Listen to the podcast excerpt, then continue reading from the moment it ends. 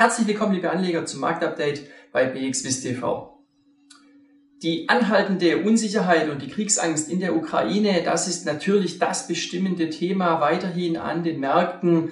Äh, wir sehen ja schon seit einiger Zeit äh, doch gravierende Schwankungen äh, und so war es auch in der Vorwoche, beispielsweise im DAX, so eine Range von 14.900 bis 15.500 Punkten und zum Ende der Woche konnte dann noch die runde Marke von 15.000 Zählern behauptet werden. Ähm, das ist äh, für trading-affine Anleger natürlich grundsätzlich erfreulich, denn es ergeben sich viele kurzfristige Trading-Chancen. Äh, allgemein ist aber natürlich dieses Thema für die Börsen, für die Märkte natürlich Gift. Das ist ganz klar. Äh, die aktuelle Handelswoche, die hat auch dementsprechend weiterhin sehr holprig begonnen. Wir hatten gestern ähm, keinen Handel in Amerika, da wurde George Washington Day gefeiert. An den übrigen Märkten ging es deutlich abwärts. Äh, der DAX mit einem weiteren elf Monatstief und auch der Start heute war nochmals auf ermäßigtem Niveau bei rund 14.400 Punkten. Und dann gab es aber den Vormittag über eine deutliche Gegenreaktion, die äh, den DAX und auch den SMI beispielsweise bis ins Plus geführt hat. Äh, nichtsdestotrotz rechnen natürlich Marktteilnehmer weiterhin mit anhaltend hohen Schwankungen äh, und dass auch das Thema Ukraine weiterhin andere Themen in den Hintergrund rücken wird.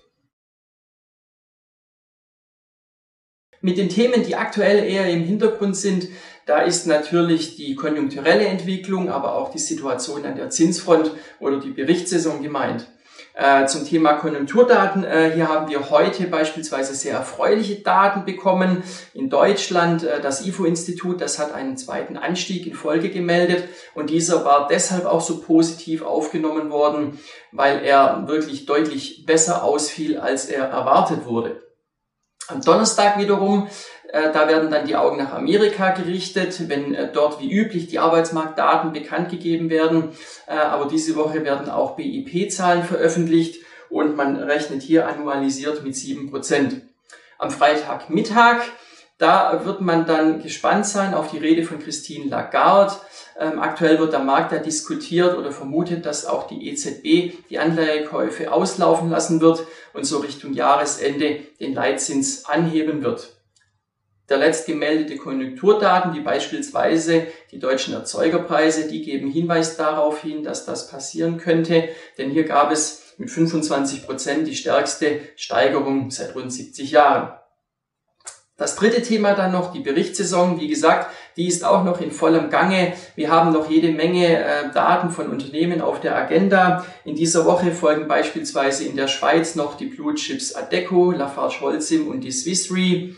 In Deutschland haben wir unter anderem die Deutsche Telekom, die Münchner Rück, die BASF und auch die Mercedes-Benz Group, besser bekannt seither als Daimler AG. Ja, und in den Staaten, da stehen noch große Konzerne wie Home Depot oder Moderna in den Startlöchern. Sie sehen da also, die Woche an sich ist noch wirklich prall gefüllt, aber wollen wir mal hoffen, dass sich die Situation in der Ukraine möglichst äh, entspannen wird. Das war's für den Moment vom Marktupdate und machen Sie es gut, bis zum nächsten Mal.